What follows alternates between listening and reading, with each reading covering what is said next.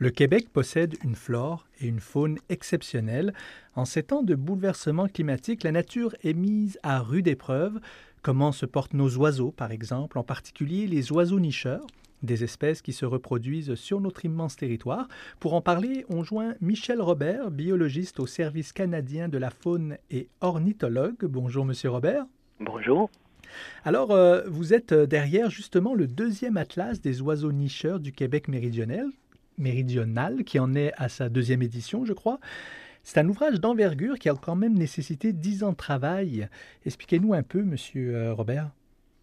Ben, en fait, c'est un projet plutôt euh, titanesque là, qui a, comme vous le dites, qui a nécessité 10 ans de travail. Il y a plus de près de 2000 personnes qui ont participé à ce projet-là. Euh, en bref, c'est un projet qui consiste à, mener une campagne de terrain pendant cinq ans afin de documenter euh, la nidification de l'ensemble des espèces d'oiseaux qui nichent au Québec pour produire un ouvrage, donc un atlas qui va montrer euh, des cartes euh, où se reproduisent les oiseaux du Québec. Hum, très intéressant, parce que comme je disais dans mon introduction, des oiseaux nicheurs, expliquez-nous un peu, je disais c'était les oiseaux qui nichent finalement, qui se reproduisent au Québec. des exemples comme ça d'oiseaux nicheurs emblématiques chez nous?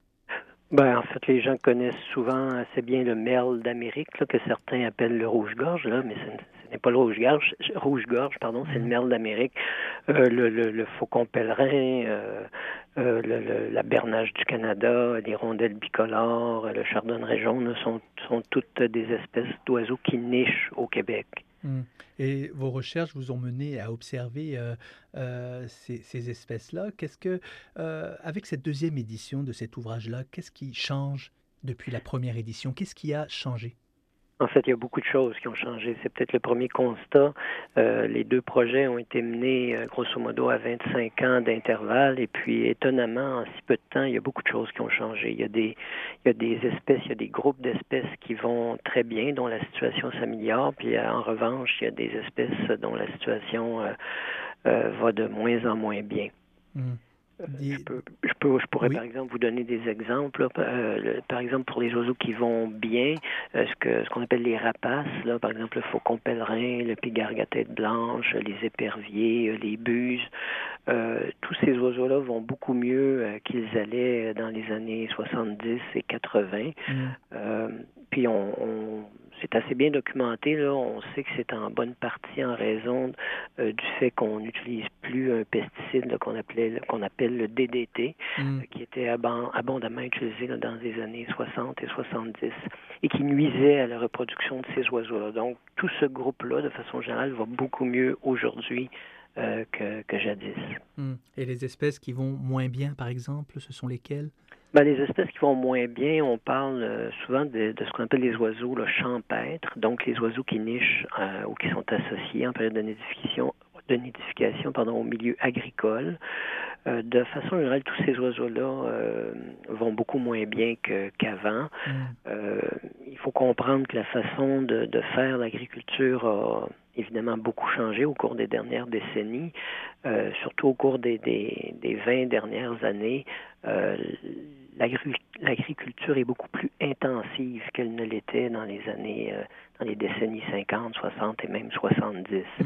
Donc, une intensification euh, des pratiques agricoles euh, qui, qui font en sorte qu'il y a notamment un usage assez important de, de, de fertilisants, de pesticides qui, qui sont nuisibles à, certaines espèces et les, les, secteurs qui sont utilisés pour, la, pour les l'objectif agricole sont, sont utilisés de façon intense. C'est-à-dire que jadis, on avait des, des petites fermes euh, réparties un peu partout dans les basses terres du Saint-Laurent, lesquelles étaient séparées par des, des haies brise-vents, des, des, massifs forestiers. Hmm. Aujourd'hui, on a des, de, très grandes superficies qui sont consacrées à des monocultures comme euh, celle du maïs et du soya. Puis, en revanche, il y a des secteurs qui étaient utilisés à des fins agricoles autrefois sur les, le Piémont, par exemple, des Laurentides, et des Appalaches, euh, qui, où l'agriculture était beaucoup moins intensive, où il y avait beaucoup de pâturage, et tous ces milieux-là ont été abandonnés et sont, sont redevenus forêts, finalement, ce qui est mm. avantageux pour les oiseaux forestiers, mais ce qui est évidemment nuisible pour les oiseaux euh, agricole. Mmh, en effet. Et évidemment, en, en, 2019, cette année, on a beaucoup parlé euh, justement de, la baisse des oiseaux, euh, le nombre euh, assez catastrophique de leur baisse en Amérique du Nord, aux États-Unis. Est-ce que le Québec est épargné ou c'est vraiment ben, une partie de l'Amérique du Nord qui souffre aussi des mêmes constats? Oui, de façon générale, les constats qui ont été faits à l'échelle de l'Amérique du Nord s'appliquent au Québec. Mmh. Les groupes d'oiseaux dont je viens de, vous parler, ceux qui vont bien, ceux qui vont moins bien, sont, sont ceux également identifiés à l'échelle du continent. Euh, c'est sûr que il, faut quand même garder à l'esprit que les, de façon naturelle, les, les, les populations d'oiseaux, les répartitions sont des choses qui sont dynamiques, les, choses changent avec le temps et c'est normal. Ce qui est peut-être plus inquiétant, c'est quand il y a des tendances claires concernant certains groupes euh, qui vont moins bien, mais là on peut se questionner sur les, raisons associées à cette situation-là, dans certains cas, il est peut-être pertinent de penser mettre en place des, des mesures pour améliorer la situation. Hum, hum. Vous parliez évidemment euh, de l'agriculture puis de l'usage euh, des pesticides qui peuvent avoir des impacts directs sur les populations d'oiseaux ou même l'interdiction de pesticides qui a permis, comme vous le disiez, à certaines espèces de, de survivre et même euh, d'être en très bonne santé aujourd'hui. Mais est-ce qu'il y a d'autres facteurs qui peuvent être nuisibles? Par exemple, je parlais des, des changements climatiques. Est-ce que vous avez observé, vous, en tant qu'ornicologue, que les changements climatiques peuvent avoir des effets directs.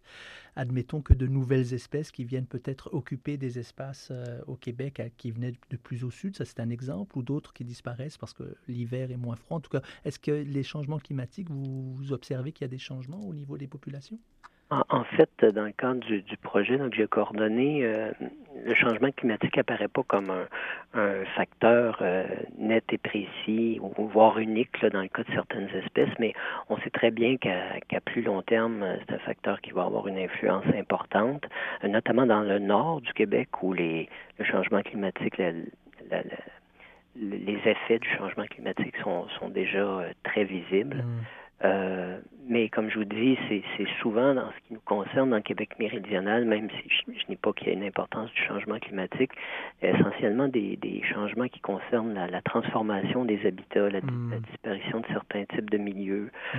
euh, par exemple en forêt boréale ou la l'omniprésence du milieu agricole intensif dans les basses terres du Saint-Laurent, c'est surtout ces facteurs-là qui, euh, qui clairement affectent les populations d'oiseaux. Hum. Pour terminer, euh, Monsieur Robert, est-ce que vous avez euh, une vision pessimiste ou optimiste de l'avenir des populations des oiseaux, vous qui les observez depuis déjà de, longues, de longues années?